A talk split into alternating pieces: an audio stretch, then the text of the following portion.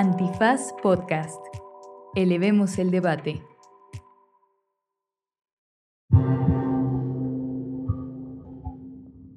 Bienvenidos y bienvenidas al episodio número 52 de Banal, el del futuro de Dunder Mifflin. Con los cambios sociales y económicos que trajo la pandemia y que anuncia la inteligencia artificial, hoy vamos a platicar sobre el futuro de la oficina y del trabajo del oficinista. ¿Te has puesto a pensar qué cambios sufriría Dunder Mifflin en el ambiente laboral actual y cuántos de los empleos que ahí se llevan a cabo estarían en riesgo? Para platicar sobre esto y contestar estas preguntas nos acompaña Daniela Div, reportera de Latinoamérica para restofworld.org, una publicación sin fines de lucro que cubre tecnología en todo el planeta.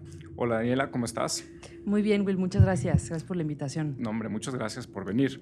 Eh, pues la, excusa para que venga Daniela hoy a platicar es que hablaremos sobre la oficina, sobre The Office, esta serie que salió de 2005 a 2013, pero lo vamos a hacer con un poco de jiribilla y eh, lo que vamos a tratar o lo que vamos a intentar es hablar sobre el futuro de la oficina, el futuro del espacio de la oficina y el trabajo de la oficina a partir de, esta, de esta, serie. Eh, en, eh, la oficina ha estado en un cambio paradigmático los últimos 20, 30 años. Vamos a platicar cómo eso sucede en The Office, pero obviamente en los últimos 2, 3 años, COVID, trabajo remoto, tecnología y ahora inteligencia artificial. Eh, pues se piensa que van a ser eh, agentes de cambio bastante fuertes para el futuro del, godinazgo y, de la oficina. Eh, entonces, quizá para los que no lo saben o lo ubican muy bien o vieron The Office hace mucho y no se acuerdan, vamos a hablar de Dunder Mifflin, que Dunder Mifflin es esta compañía ficticia que vende papel y otros artículos para la oficina. Es una compañía regional de tamaño mediano, ¿no? Eh, como la, casa matriz, o no sé cómo se diga en castellano, de, de Dunder Mifflin. Eh, tiene sede en Nueva York. Y entonces cuando ves la serie te vas dando cuenta que tiene muchas pequeñas sucursales en ciudades como Akron, Albany, Buffalo, Camden, Rochester, Stamford y obviamente Scranton, que es de donde es la serie. Y Obviamente nadie tiene que entender ni saber cuáles son estas ciudades porque están perdidas en la nada eh, de ahí por donde vota la gente por Trump. Entonces, imagínense que Dunder Mifflin fuera una compañía de papel y de artículos de oficina mediana con sede en la Ciudad de México y pequeñas oficinas en Cuernavaca, Toluca, Tepexpan, Supango y Texcoco. ¿no? Entonces, Scranton, según yo, es como el Texcoco. Eh, Dunder Mifflin, Texcoco es lo que estamos viendo. Y bueno, en el desarrollo del serie, que como les dije es entre 2005 y 2013, eh, justo este tamaño de la empresa, de una empresa que es mediana, que está respondiendo a intereses de, una compañía más grande, eh, que está en este, en este ambiente local, parte de esa naturaleza es lo que hace que el empleo de todos y la supervivencia de la misma oficina esté en peligro. Siempre está eh, a punto de desaparecer, siempre está perdiendo ventas, eh, siempre está en riesgo de ser comprada por un, por un competidor, no sé, como Office Max o algo por el estilo.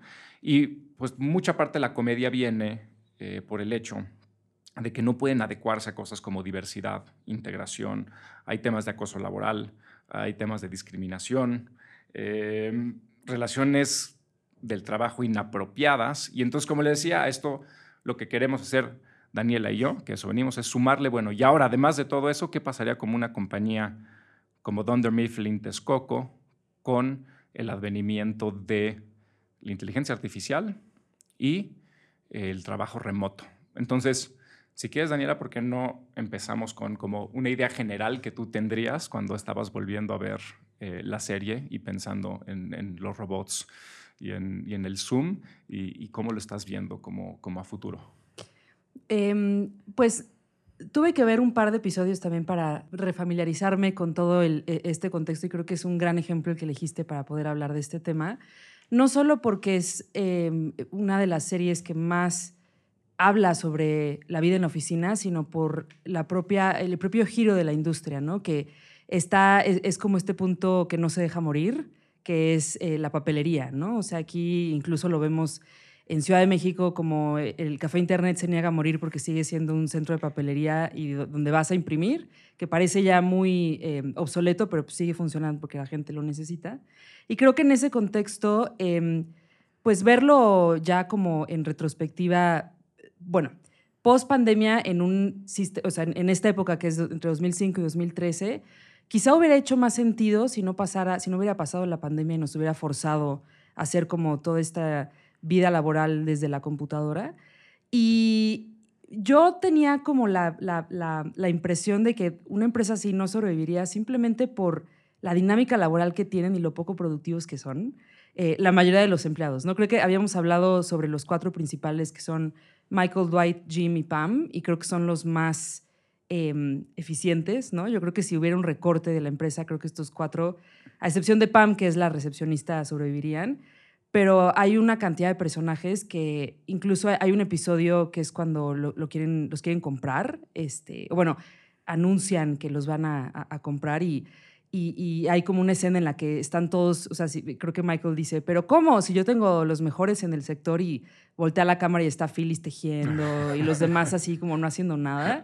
Y pues es el equivalente a Loras Nalga, ¿no? Y creo que ese tipo de, de eso, lo primero que viene a la mente es que es ese tipo de roles los que se van a ver pues, más eh, sujetos a, ser desplazados porque mi primera impresión es cosas como inteligencia artificial van a ser roles como muy repetitivos o que no tienen mucha injerencia o que no son de toma de decisiones, pues los van a volver obsoletos, ¿no?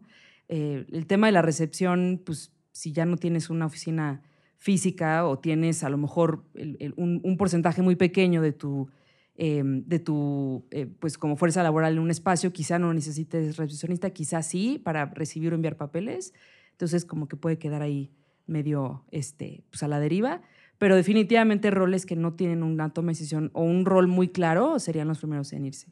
O, oído salirme de, tema tan rápido en el podcast, pero es que me encantó el ejemplo de, papelería, porque justo el otro día alguien, no voy a decir quién, un primo o algo por el estilo, eh, tenía que comprar bolsitas, y tampoco voy a decir para qué, pero bolsitas de plástico de las muy chiquitas. Y el único lugar donde había era en una papelería. Que todavía le hacen la burla un poco a quienes son de nuestra generación, que no voy a decir edades, pero pues la, famosa cartulina o la laminita de la escuela, ¿no? La monografía. Exacto.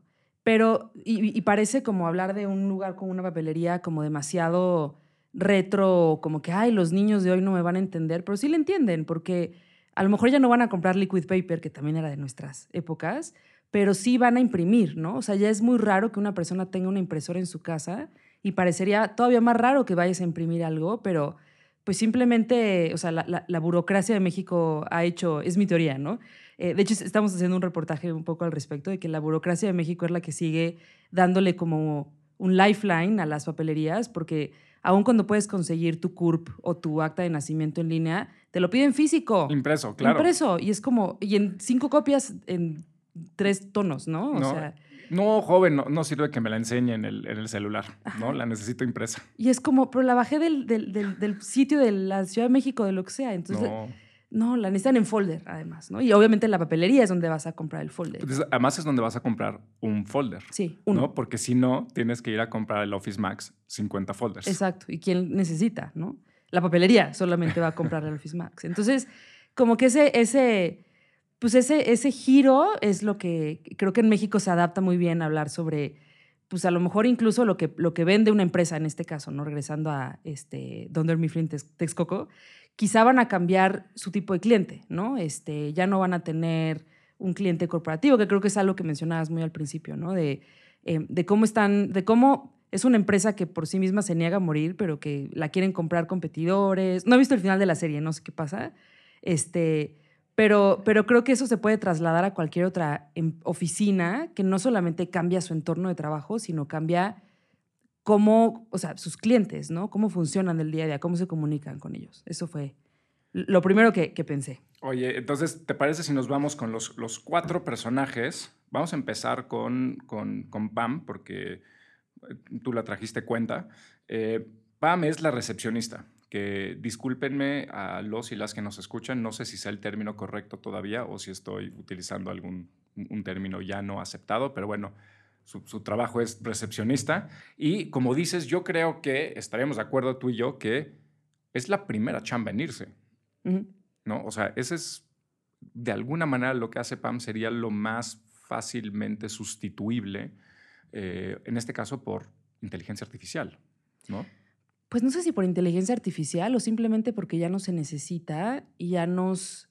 O sea, un chatbot, tienes razón, porque no necesitas inteligencia. O sea, un chatbot o, o, sea... Pues sí, o, o, o, depende de para qué, ¿no? Porque, por ejemplo, ahorita todos los edificios de WeWork, que ya no son oficinas tradicionales, sino tú puedes ir a rentar un lugar o cualquier coworking, ¿no? Usualmente tienen alguien en la entrada, un recepcionista que te ayuda a gestionar pues tu espacio, te ayuda a resolver cosas pero ya tienen más funciones como gerenciales, quizá, como de administración, más administrativas, que el rol tradicional de recepcionista de hace, o sea, o, en lugares un poco más pequeños, ¿no? Yo, yo no sé, depende del tamaño de la empresa a la que quizás se vaya, pero, o sea, como que no sé para qué necesitas un, ¿O cómo, ¿O cómo ves que tú, o sea, tú que sustituiría un chatbot a una recepcionista? No, es que me parece brutal lo que acabas de decir porque me acabo de dar cuenta que Chance y además es al revés. Es decir, alguien que era un... Eh, ahorita llegamos a Michael Scott, ¿no? Que es un manager. No sé cómo se diga eso en español. gerente? como gerente. Pues sí, así se dice, claro. Que es un gerente. O sea, me imagino que ahora el, eh, esta persona que dices en WeWorks es una persona que quizá tiene un salario de gerente o gerencial, pero que le dijeron, oye, compadre, y además vas a tener que ser recepcionista. Porque eso va a ser ahora parte de tu, trabajo, porque no vamos a contratar a alguien que, que, sea recepcionista y así está el ambiente laboral hoy día. Entonces, podrás tener tu título de gerente, podrás tener tu salario de gerente, pero parte de tu chamba va a ser ser recepcionista. Sí, como que se van, se van, pues como que comiendo unos a otros los roles, ¿no? Como que van mutando hacia híbridos que quizá no hubiéramos esperado antes, pero pues les toca hacer varias cosas. Sí, lo que, pensó, lo que pensaba el chatbot era más que eh, Pam también tiene que contestar los teléfonos, ¿no? Y por un tiempo, justo durante, durante, durante el desarrollo de la serie, de nuevo, que es los primeros años de los 2000, pues había muchas noticias sobre cómo esas chambas, por ejemplo, se estaban yendo a la India, ¿no? Ah, porque alguien puede contestar el teléfono en la India y comunicarte y darte informes o lo que sea. Eh, y ahora no sé si ya lo pueda, ya ni siquiera es un empleo para alguien en la India, no sé si ahora ya simplemente un robot pueda hacer eso. Sí, sí, sí, como que creo que también depende de la generación con quien estés hablando, porque para mí que me toca hablar con muchos, o sea, tratar de buscar como información de muchas empresas, mi primer punto de contacto es el sitio web, ¿no? O sea, de, de, qué se trata, pues me meto a Google, veo, investigo, este, pues a lo mejor en el sitio web no viene toda la info, pero viene en otro lado, pero muy rara vez me toca hablar por teléfono. A donde sí hablo es a las oficinas de gobierno y es horrible, ¿no? O sea... Donde sí te contesta un ser humano cuando llega a contestarte. Cuando te llega a contestar, pero además una vez tuve que hacer un reportaje sobre eh, ay, no me acuerdo, no me acuerdo de qué. Ah, ya me acordé. Em, sobre cómo los, las, las, terminales de Mercado Pago se están volviendo este, em, como cosas donde los, eh, los agentes de tránsito del de, Estado de México llevan personalmente para cobrarte tus multas falsas, ¿no? O sea, para ah, extorsionarte, básicamente. No, o sea, los policías ya llevan una terminal. De Mercado Pago para, para, una, para sacar una mordida? Sí, porque si, o sea, si te detienen y no traes efectivo, es como, no se preocupe, joven, ¿qué quiere? ¿Transferencia o mercado pago? No mames. Sí. Esto es genial. Es que como yo, como yo respeto mucho la ley, nunca me pasa esto, pero... Pues aguas porque justo hablé con dos, tres personas que me dijeron que ellos iban respetando la ley, Ajá, igual. pero... Eh, pues como que los detuvieron nada más por, porque traían placas de, de la Ciudad de México y fue como, oiga, es que joven va a, exceso de velocidad. No, no voy a exceso de velocidad. Bueno, pues... Este, Dígaselo al juez. Ajá. Y, y, pues por un pago adelantado les cobran la multa, ¿no? Entonces estaba yo tratando de hablar con alguien eh, que me pudiera eh, pues, responder si era eso legal o no.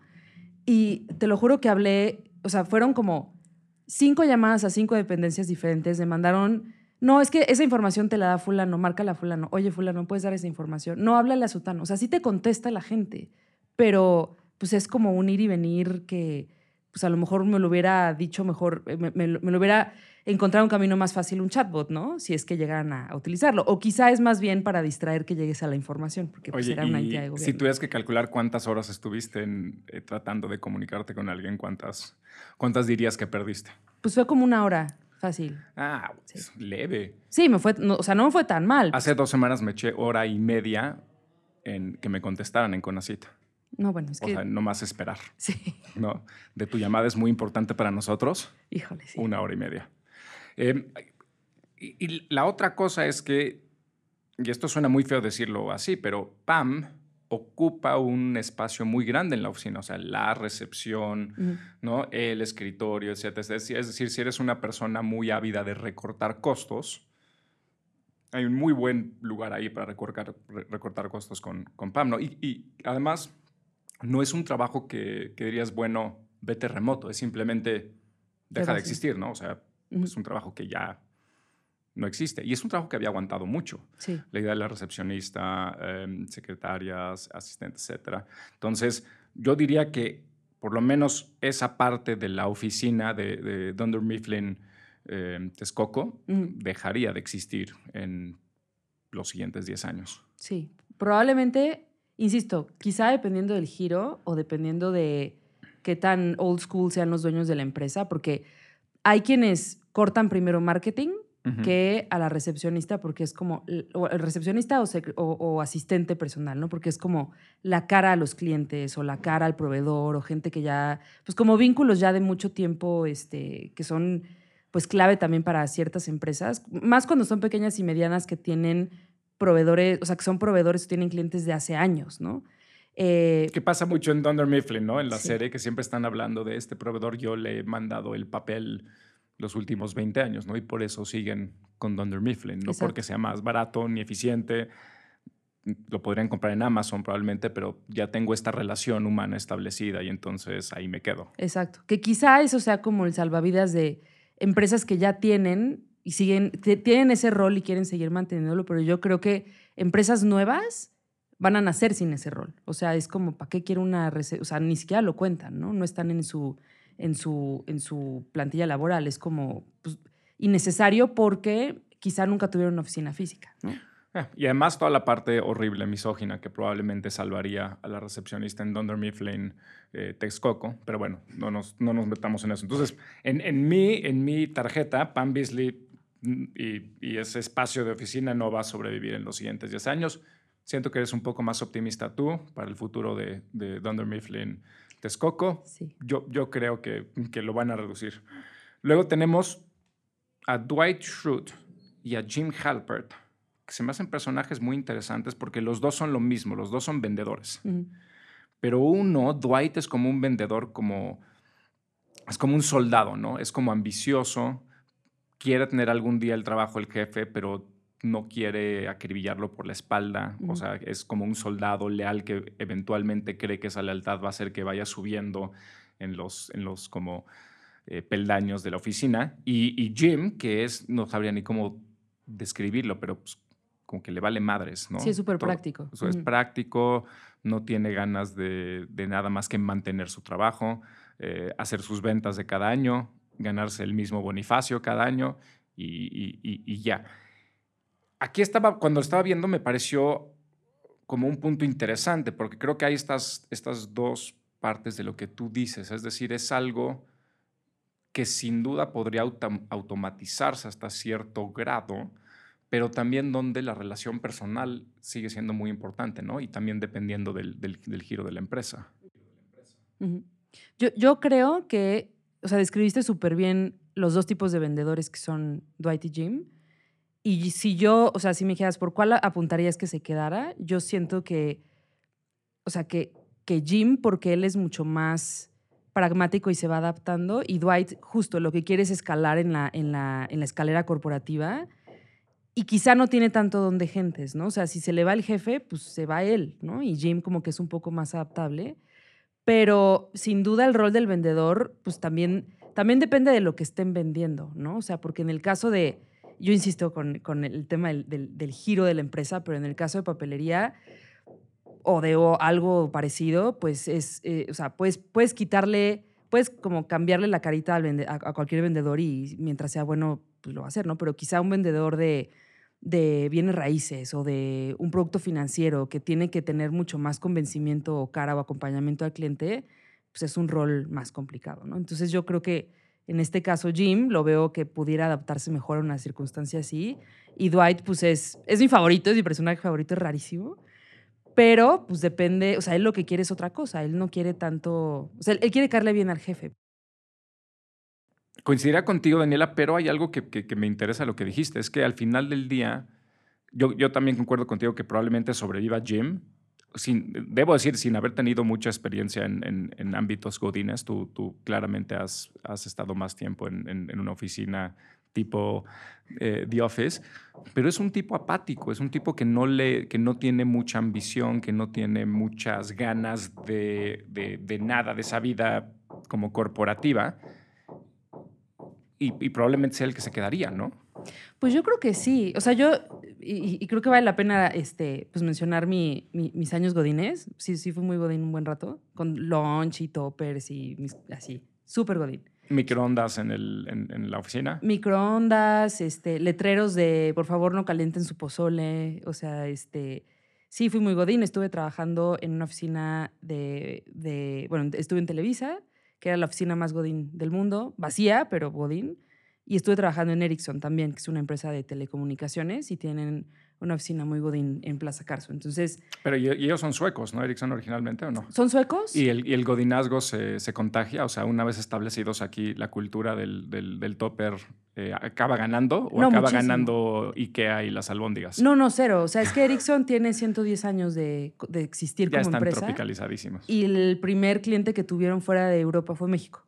O sea, incluso hay, hay este fotos muy padres, como de, que están en, en, en, en, ay, no sé ni cómo se llama, con el Archivo Nacional de Fotografía de este, pues desfile de 1920 y tantos con el robot de Ericsson este, por las calles de ahí en, la calle Madero, porque ellos fueron los que pusieron el primer telégrafo y el primer teléfono aquí en Ciudad de México. El primer trabajo de mi papá fue en Ericsson. Sí, es, es, es una empresa... En los 50. Con muchísimo, muchísima historia aquí en el país. Entonces, Incluso hubo una fábrica aquí en Tlalnepantla de, teléfonos y de equipos Ericsson y está súper absorbido el godinazgo ahí.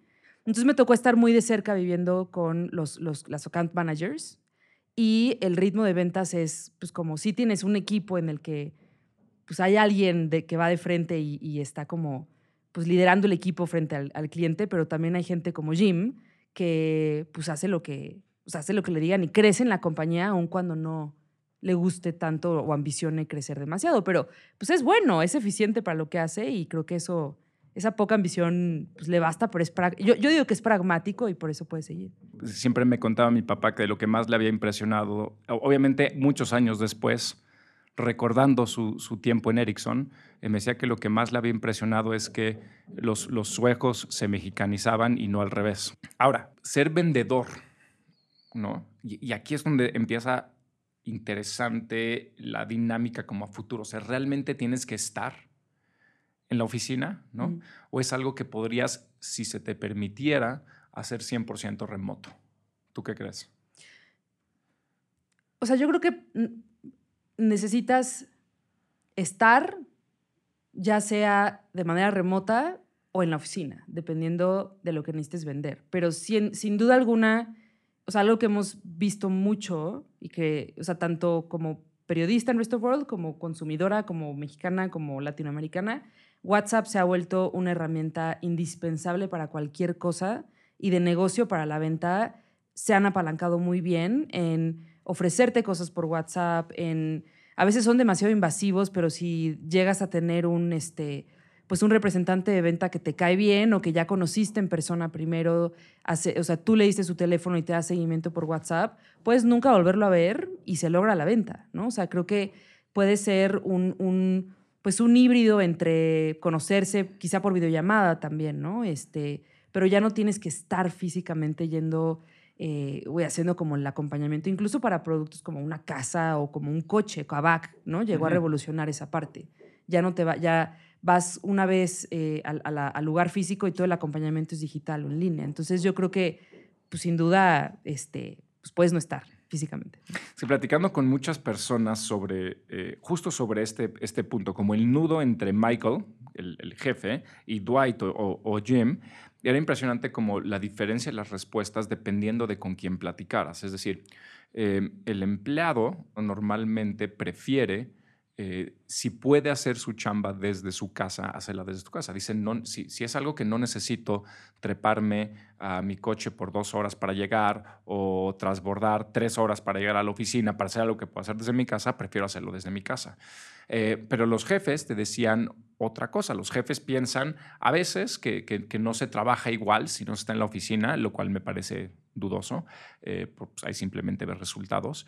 Pero lo que sí me impresionó que me dijeron varios jefes es, es eh, los más agudos, obviamente, decían, es que como jefe yo soy más eficiente si tengo a la gente ahí.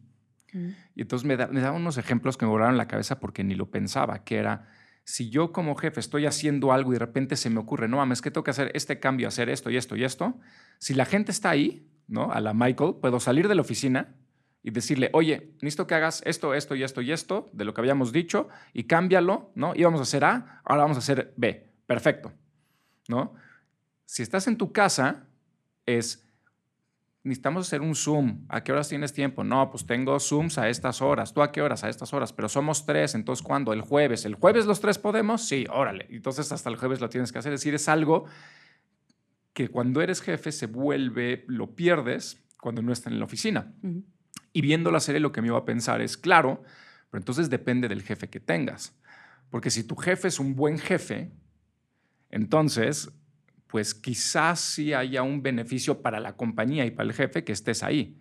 Pero si tu jefe es Michael Scott, te estorba. O sea, hay un episodio buenísimo que, que cuando le preguntan a, Jim qué es lo que hace tu jefe, qué es lo que hace Michael, dice el 80% del tiempo está distrayendo a los demás. O sea, estamos tratando de trabajar y el 80% del tiempo está distrayendo a los demás. ¿no? O sea, es un inepto y por, por el tamaño de la compañía y por sus vendedores sigue vendiendo. ¿No? Creo que en ese mismo episodio dicen que, no, hay en otro episodio que dicen que la tienda que más vende es la de, es la de Texcoco, ¿no? La de la, este, Scranton Texcoco es la que más vende. Y le piden a Michael que diga por qué, qué es lo que está haciendo bien, y no sabe decirlo, o sea, no tiene idea de por qué su sucursal es la que más vende, simplemente es la que más vende. Sí. Y entonces como que los jefes dicen, pues mira, no tienen ni idea de lo que está haciendo, pero sea lo que está haciendo o lo que está pasando ahí, es la compañía que más, es, la sucursal que más vende. Y no le muevan. Entonces, no sé si, si, si, si, o sea, en tu experiencia, ¿qué tanto tendría que ver con los, que, ¿cuántos jefes ineptos tuviste? Eh, sé honesta. pues, es que, o sea, depende mucho de qué entiendes por inepto, siento yo, ¿no? O sea... En el caso Está de siendo muy diplomática. Pues, o sea, en el caso de, de no tienes que dar nombres. O sea, puedes nomás decir porcentaje de mis jefes que han sido unos ineptos. Pues es que insisto, como que. incompetentes. ¿Te gusta más incompetentes? Han tenido mucha suerte, eh, como diferentes. O sea, he tenido la suerte de trabajar con, con, con diferentes como rankings gerenciales y hay gente que tiene mucha suerte porque su equipo es muy bueno. Ajá, pero, pero ellos son los ineptos. Pero como que en el día a día, o sea, hay ejemplos como Michael, ¿no? Que Michael es la persona más inepta que he visto yo en la televisión y me encanta, pero al final también hay algo de encantador en su ineptitud porque es muy humano y como que sí hay dos o tres ocasiones en las que se ve que su equipo pues habla bien de él, ¿no? O sea, de, hay, hay, un, creo que en, el mismo episodio en el que lo compran y momentáneamente los despiden a todos, y Jim está en, en, otra oficina, creo que en, no me acuerdo en dónde está, y el, el, jefe que, este, por la razón por la, la razón por la cual habían, habían deshecho la oficina donde está Michael es porque querían que otro señor que está en otra oficina, que es el nuevo jefe de Jim, se quedara porque era muy bueno en la empresa y al momento de cerrar las, las, otras oficinas, este señor, que no me acuerdo cómo se llama, dice, bueno, pues gracias, pero yo me voy a ir a Staples, ¿no? O sea, me acaban de dar un puesto directivo en Staples. Y Jim dice, bueno, eso es algo que Michael, a pesar de toda su ineptitud, nunca haría porque él es fiel a la compañía. ¿no? Claro. Y es una de las razones por las cuales él, en toda su ineptitud, trata de pues, hacer que la oficina funcione y es pésimo, pero ahí está y la gente como que lo quiere, lo aprecia no es malintencionado, no sé, es muy bruto, nada más. Y siento que eso en la vida real hay mucha gente, muchos jefes que son, que están ahí porque son políticamente, se saben manejar política a nivel interno, ¿no? Como que tienen buena office politics y tienen un buen equipo que los respalda porque a la hora de los madrazos con los otros jefes, quizá estas personas sí dan la cara por ellos, ¿no? O sea, es, hay mucha gente que llega a muchos puestos gerenciales por suerte y, y siguen ahí porque... O, o Nepo Babies. Quizá. ¿No? Sí, o sea, por Nepo Babies, por bautizados, por apadrinados, pero lo, lo impresionante es que se quedan. Y, y, hay gente que pues logra hacerse un huequito en la empresa, ¿no?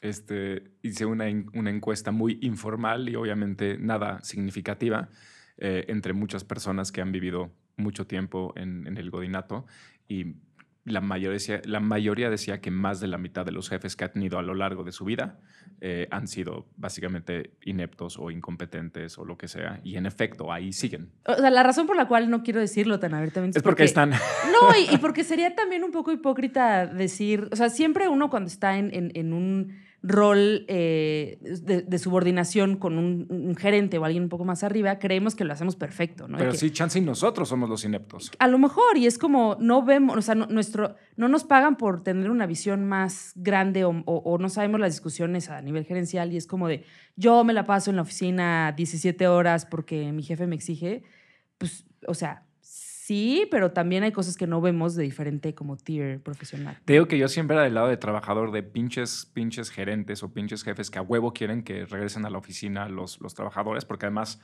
eh, leyendo las noticias, hay un, hay un gran movimiento ahorita, especialmente en Estados Unidos, ¿no? Para que regresen todos otra vez a trabajar. Este, y yo siempre era de no mames, qué culeros. Eh, pero cuando estas dos o tres personas que me dijeron eso, dije, ah, o sea, ahí, ahí, ahí sí entiendo que quieran tener cerca a, a, a, las personas a las que, a las que están a, a su sí. cargo, ¿no? Y, o sea, han sido gente como JP Morgan, ¿no? O sea, los grandes financieros de Wall Street los que han dicho, no, regresen a trabajar.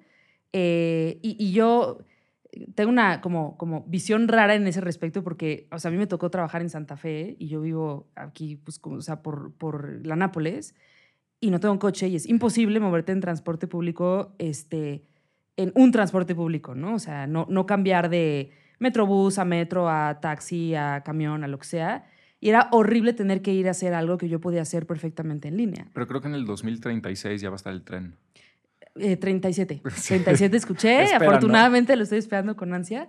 Pero algo que sí extraño mucho, o sea, ahorita yo, yo trabajo desde mi casa y, y, y veo eh, a mi jefe una vez a la semana, porque también está aquí en Ciudad de México, pero extraño mucho la dinámica de estar encerrados en, en, en Televisa en particular, que era donde estaba yo en Santa Fe, y, o sea, está con, estás con una persona enfrente y salen las mejores ideas porque justo no tienes que, oye, pues te llamo a ver a qué hora estás, ¿no? O sea, ¿a, qué hora, ¿a, qué hora, nos ponemos de acuerdo para sí. platicar? O a veces... Eh, media hora en un Zoom. Justo. ¿no? Y, y, mi trabajo que era más creativo era como saliendo por un café o yendo a comer, sí se pierde un poco esta, esta dinámica y esta interacción que, pues sí estoy un poco del lado de la gente con la que platicaste, de que hay, hay una, o sea pierde, ganas algo, pero también pierdes algo. Y si es productividad, pues a la empresa le va a importar más eso. Es que lo que lo, lo, justo lo que pensaba viendo The Office es que, y esto no es una gran revelación, no es una gran revelación para nadie, pero Office, The Office es justamente una serie sobre como las políticas de la oficina, pero las políticas entendido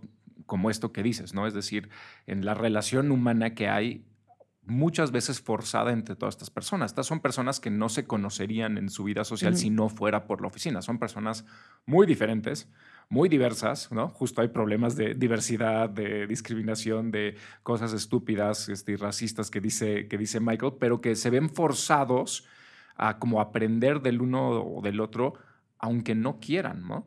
Y si a eso además le sumas la parte romántica, yo lo que no sé, y de nuevo lo digo, no habiendo vivido, habiendo vivido muy poca parte, muy poca parte de mi vida en, un ambiente godín, muy, muy, muy, muy, muy poca, eh, no sé si la gente que a huevo quiere ya trabajar desde su casa, ¿no? Porque en efecto, está increíble que de repente de un día al otro te digan no tienes que hacer tres horas a Santa Fe de ida y tres horas de regreso. Es maravilloso.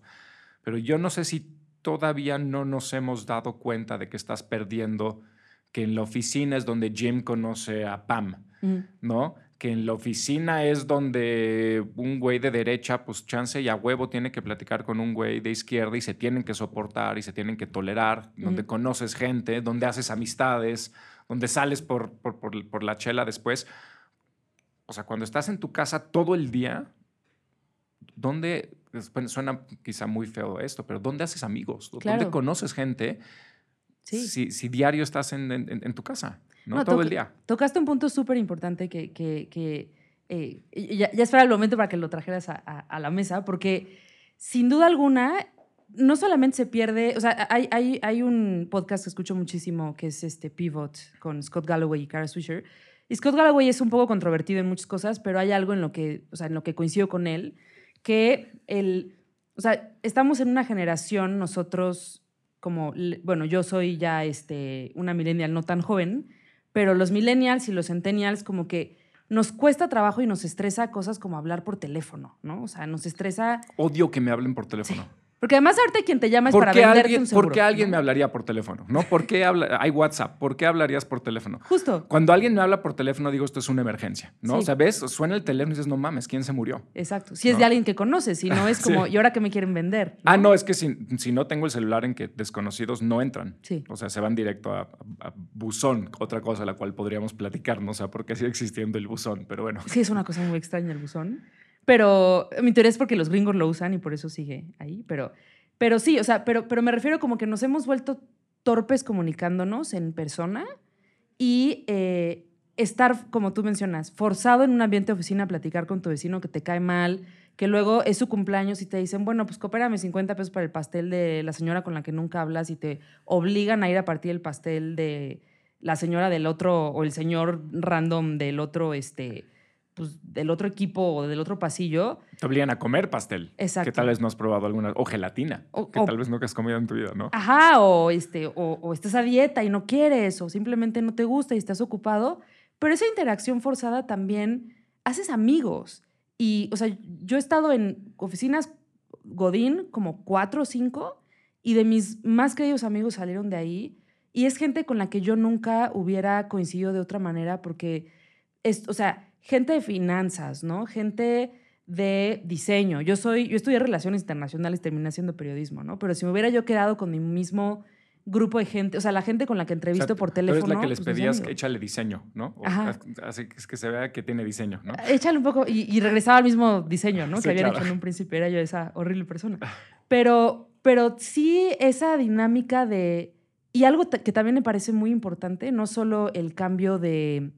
O sea, el, el- la oportunidad de ser amigos o de conocer a alguien, una, una potencial pareja o un potencial socio o lo que sea, también la interacción entre generaciones me parece clave Claro. porque a la gente mayor toda la tecnología la está dejando muy rezagada. Muy sola. Y eso es algo que rara vez se llega a platicar de un entorno laboral, especialmente en un lugar, en un país como México, donde hay gente que lleva en la oficina trabajando 20 años. O sea, cuando estaba yo en Ericsson impresioné que yo conocí a alguien de mi edad, yo tengo 35, y tenía 11 años trabajando para Ericsson. 11 años, o sea, toda su vida. Y probablemente se iba a quedar ahí. Y había gente que había cumplido 45 años trabajando en esa compañía. ¿Qué hace esa persona en su casa encerrada? ¿no? Si su vida ya es ir y convivir con gente más joven que le enseña a no quedarse rezagado en ciertas cosas. Y ese me parece que es un tema bien delicado, más porque pues ahorita vamos a trabajar más tiempo, ¿no? Ya la edad de jubilación se va a extender. Y, y eso le añadiría yo la parte que normalmente percibimos como, como negativa, pero que es muy importante, que es la empatía. O sea, es que te fuerza a ser empático. Eh, es, es- o sea, la escuela, cuando entras al kinder, te fuerza a ser empático, ¿no? O sea, hay un niño o una niña que te caga y, y ¿qué te dicen? O sea, o la soportas o pues, empiezas a pensar, pues del kinder te vas a la secundaria, ¿no? Universidad. Pero si ahí de repente te vas a tu casa, esta relación entre Jimmy y Dwight a mí me gusta mucho por eso. Es decir, claramente son dos personas completamente antagónicas y antipáticas en todo, pero están sentados el uno enfrente al otro.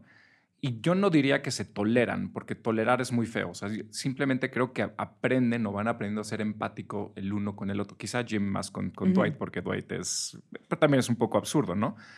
Pero tienes que aprender a ser empático con las personas porque compartes espacio con ellas, Claro. ¿no? Porque compartes pastel con Sí. ellos, porque compartes este, esto que les encanta a los gringos decir, ¿no? El water cooler, ¿no? Entonces compartes eh, ir a tomar agüita del, del lugar del agua con ellos. Y yo no sé dónde vas a generar esa, eh, eh, esa empatía si estás en, en- en- en- tu casa todo el día. Si le puedes poner además mute cuando empieza a hablar el que te caga, ¿no? Sí. Estás en el Zoom con todos, ya empezó a hablar la Nancy, no mames, ¿no? Mm. Mute. Sí. O sea, imposible. Sí, y, y- y es...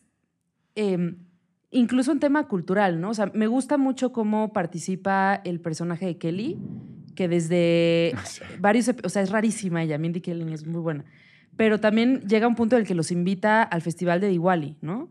que ni ella sabe de qué se trata, sabe más Dwight, pero te saca de tu contexto de oficina y te lleva a experimentar cosas que no lo hubieras aceptado a un, o sea, que, encerrado en tu casa no lo vas a conocer, ¿no? Creo que eso se, llega a perder mucho. Como verás, soy bastante old school en muchas cosas, pero la experiencia Godín, cuando, o sea, a mí me mandaron a, a encerrarme a mi casa en la pandemia cuando estaba justo trabajando en Ericsson y fue como, qué alivio que no voy a tener que estar en estas juntas que duraban horas, que me hacían perder mi tiempo. Y después de seis meses dije, es que extraño eso, ¿no? O sea, extraño que termine la junta y salir a quejarme con mis compañeritos de el güey que habló de nada, ¿no? Y esa parte y esa dinámica se pierde mucho porque, pues, o sea, no es lo mismo conversar en un grupo de WhatsApp o en otro Zoom o lo que sea, se pierde la inmediatez de poder comentar cosas así y, de construir una relación humana, no a partir de odiar a la gente, pero sí este, pero pues como de tener algo en común y de, y de pues abrirte a tener una relación distinta. Y, se nos olvidó que también pasa mucho entre Dwight y, y, Jim, la famosísima picada de costillas, ¿no? Sin su connotación desagradable, ¿no? o sea, las bromas entre gente de la oficina. Sí. Que, que no puede, perdón, pero no puedes ser en Zoom bromas con otras personas de, de, la oficina, ¿no? Y no puedes conocer a otras personas de la misma manera que las conoces cuando estás compartiendo un, un espacio que comen. ¿Por qué siempre la Nancy lleva pescado al, y lo pone en el microondas? No, Nancy, o sea, la regla dice, no, pescado en el microondas no. ¿Por qué? Porque lo apestas. Eso nunca lo vas a poder aprender si estás en Zoom. Sí, y te, encierras un poco en tu burbuja. Quizá lo que se sacrifica por productividad, porque yo sí siento que puede ser más productivo este, si nadie te distrae, ¿no?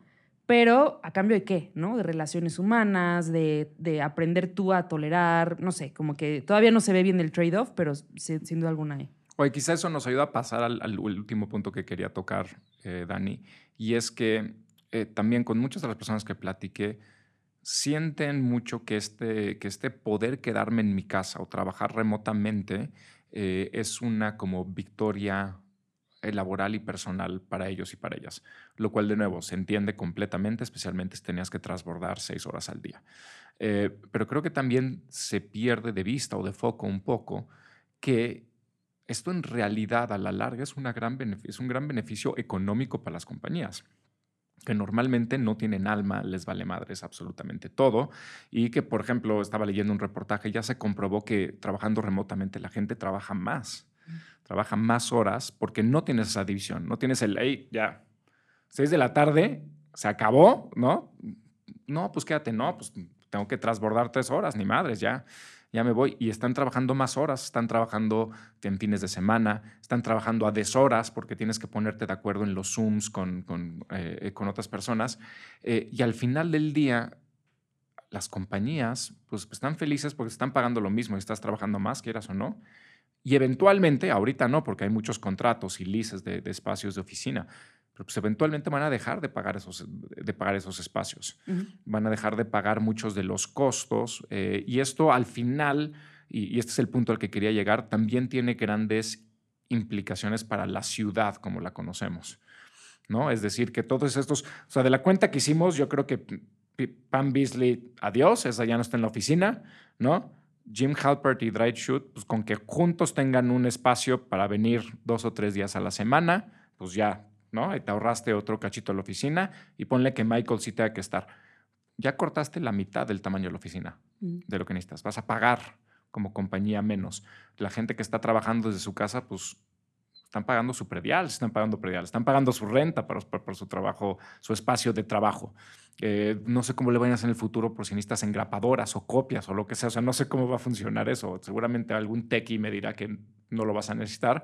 Pero como tú misma dijiste, o sea, México es caso ejemplar de que siempre vas a necesitar copias porque lo vas a necesitar todo en triplicado. Entonces, no, sé tú eh, qué, qué, pensamientos tengas sobre, sobre, en general, hacia como la vida de ciudad, hacia dónde va esto, porque tú has escrito eh, sobre esto, sobre qué están haciendo las ciudades con estos fenómenos. Pues Em, voy a hablar sobre dos cosas, ¿no? Una es lo que he visto y otra es lo que, lo que, lo que yo creo. Soy una persona bastante pesimista, pero en este sentido creo que es de las pocas excepciones que sí tengo optimismo al respecto. Em, lo que estamos viendo a nivel global, sin duda alguna, es, eh, bueno, no puedo hablar a nivel global, en, nivel Latinoamérica, que es la región que cubro, es que están tratando muchas ciudades de atraer o de como rediseñar la ciudad, no tanto en torno a la vida de oficina, sino a la vida del nómada digital, porque en este momento es quien tiene la lana para llegar y transformar colonias como en la que estamos ahorita nosotros, ¿no? En la Condesa. Se ha visto muchísimo que el poder tú trabajar desde donde sea, a lo mejor te saliste de tu vida Godín y te dieron, o sea, eres, eres una persona que tiene, que gana suficiente dinero para irte a trabajar a cualquier otro lado. Lo que estamos viendo aquí en la Condesa son coworkings y espacios públicos donde tú puedes ir y compaginar esta parte de trabajo, pero me tomo un café en una terraza o me tomo un drink o tengo un área verde aquí afuera. Y eso está padrísimo, ¿no? O sea, el que estemos saliendo o, estando forzados a salir de la oficina, eso es algo que sin duda también las políticas de gobierno lo han facilitado porque han puesto ecobicis, han, le, han metido mucho a las áreas verdes aquí en Ciudad de México. Y estuve hace un par de eh, semanas en Brasil, en Río de Janeiro, donde se hablaba un poco acerca de, eh, de pues, pues, esto, ¿no? El, el, tema de qué va a pasar con el futuro del trabajo, pero se concentraba al trabajador remoto. Y era lo mismo, están tratando, o sea, el, alcalde de Río está tratando de crear eh, pues una, una ciudad que está como renaciendo, tiene una onda, no sé si has ido a, Río de Janeiro, pero pues esta onda como, como old school hippie padre que puede adaptarse a, pues es una ciudad con onda, ¿no? De que, de que puedes hacer mil cosas y para, para vivir remotamente está padrísimo, pero yo siento que quitan de vista al oficinista que no es joven, ¿no? O sea, que ya tiene años trabajando en la oficina.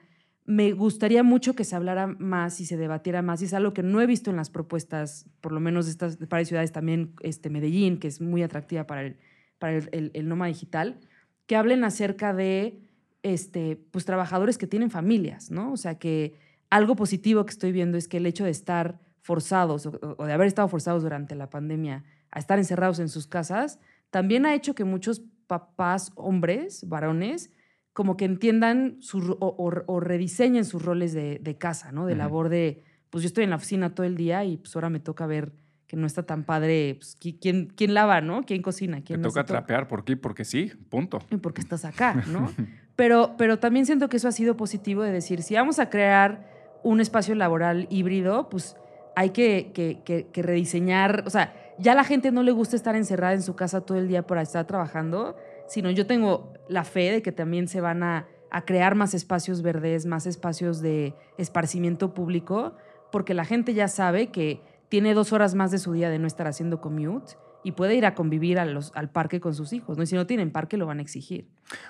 yo lo que te preguntaría ahí es, em, o sea, las ciudades del, del siglo XX se han diseñado sin que nosotros lo sepamos, completamente alrededor de la oficina, del espacio de la oficina. Y, y, ahorita, en este momento, dependiendo cuál reportaje leas, eh, la mayoría es en que en promedio, el, en promedio mundial de este tipo de oficinas, Dunder Mifflin, etcétera, etcétera, o sea, no la casa donde se meten trabajadores, pero como oficinas hechas como oficinas, que el promedio dice que el 40% están vacías. Ahorita, 40% de, eh, y que el 25% de las horas eh, que se trabajan ahorita ya se trabajan remotamente, o sea, desde tu casa o desde algún lugar. Em, hay una cita muy interesante de uno de, de, un directivo de una compañía de bienes raíces, de oficinas, eh, que dice que el viernes está muerto para siempre. O sea que el viernes laboral, está, ya nunca nadie va a regresar a trabajar en viernes. Yo le diría que venga a México, donde la gente sigue trabajando en lunes, digo, en, en, sábado, pero bueno. Eh, pero el dato más interesante que, que leí fue que en su pronóstico de los siguientes 20 años, el metro de Nueva York eh, estima que nunca va a regresar a la cantidad de usuarios de tráfico que tuvo en el 2019. Mm.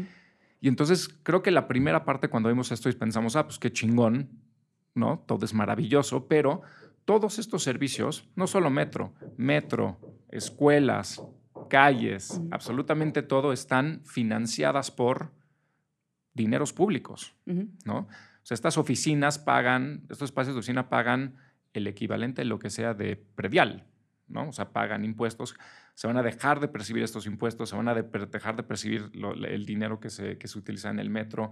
Em, lo, que tú, lo que tú dices hace rato, no, pues es que a veces estoy en la oficina y bajo y me echo un café o, una concha o una torta de tamal, ¿no? Para hablar sobre lo, mal que lo hizo en la, en la junta este cabrón, ¿no?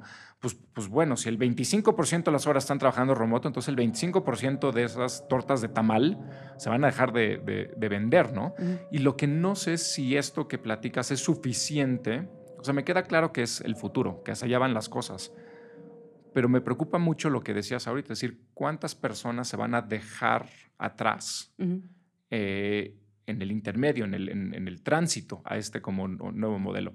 El caso que tú dijiste no lo había, no lo había pensado, ¿no? Pues, personas ya de mayor edad, personas que no pueden ajustarse, personas que van a perder su empleo, las PAMs del mundo.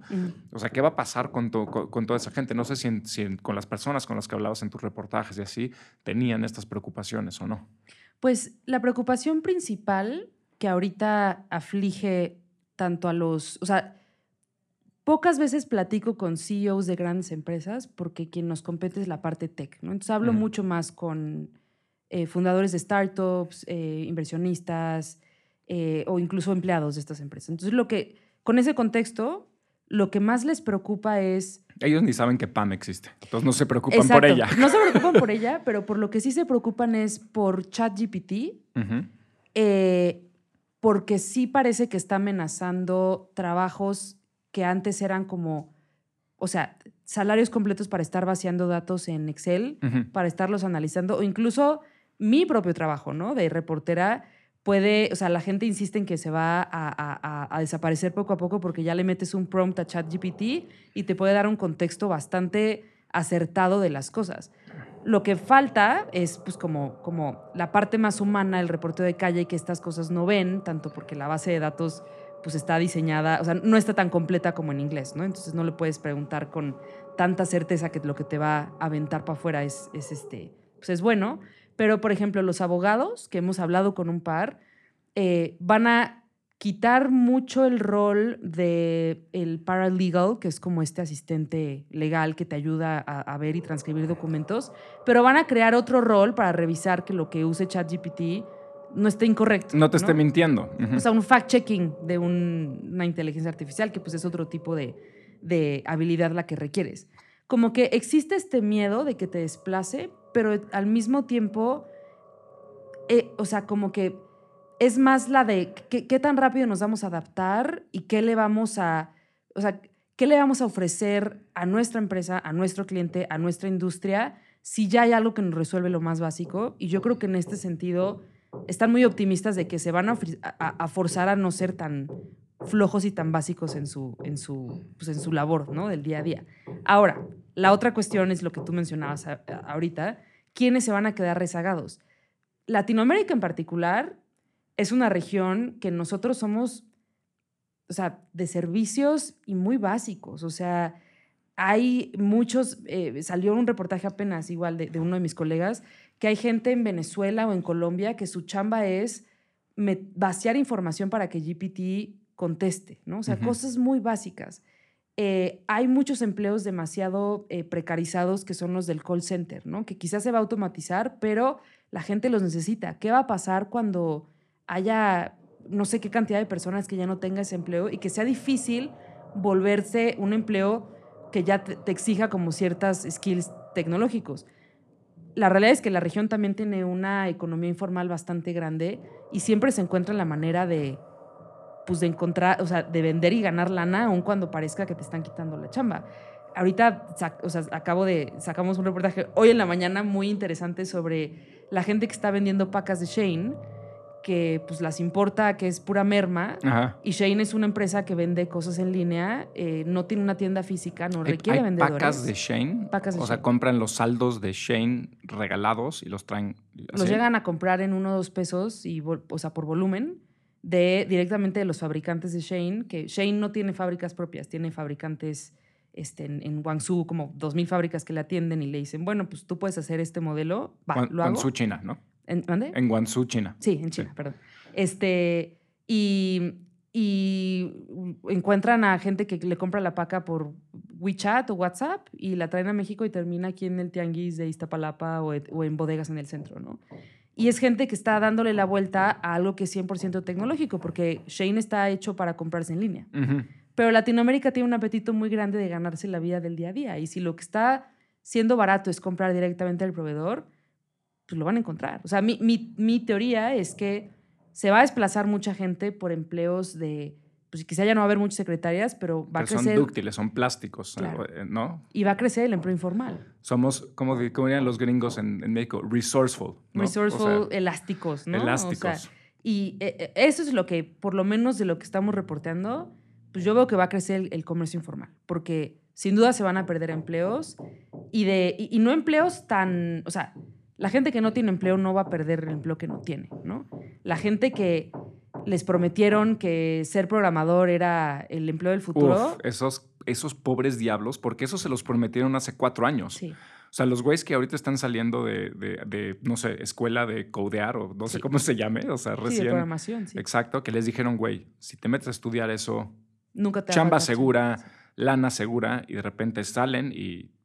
¿no? Sí, es el ChatGPT nuevo... lo puede hacer. Totalmente, es el nuevo, este, ay, ¿cómo se llamaba esta, esta persona que hacía el cambio de, de teléfono? En los ¿no? teléfonos, la de transmutadora. Ajá. ¿Sí? ¿Transmutador? Eh, Sí. E- Es, eso es lo que hacían antes eh, y, y, pues se, se- se automatizaron muy rápido y ahorita el programador, pues si no es porque hay una competencia en Bangladesh de alguien que lo hace tres veces más barato, es porque ChatGPT te va a resolver algo que pues, tú como programador ya ni necesitas hacer.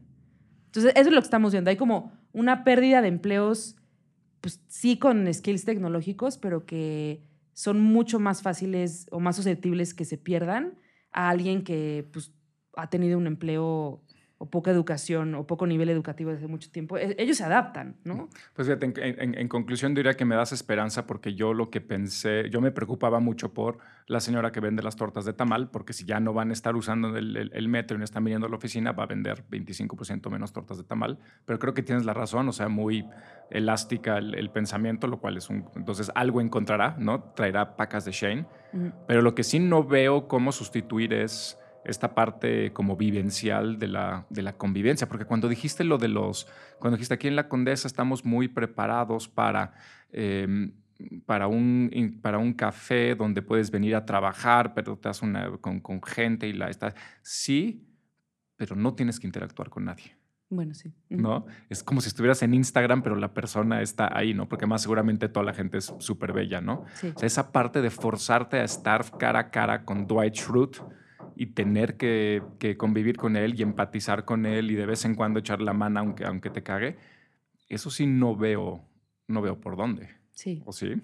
Es, es justo, lo dijiste muy bien. Creo que es una. eh, se traslada la burbuja que vivimos en línea a la vida real si estamos encerrados en nuestra propia oficina de una mesa y un- un- un- una silla en un café, ¿no? ¿No? Si estoy en un café y está increíble mi vida, sí, pero no tienes que hablar con nadie. Sí, ¿no? te ahorras el- la molestia y te pierdes al mismo tiempo la oportunidad de conocer a gente. Oye, Daniela, dinos dónde pueden encontrarte, eh, si quieren hablar contigo, preguntarte lo que sea, seguirte en Twitter, Instagram. Súper, mil gracias. Sí, en Twitter, que es la red que más uso, estoy como arroba dandiva, D-A-N-D-I-B-A.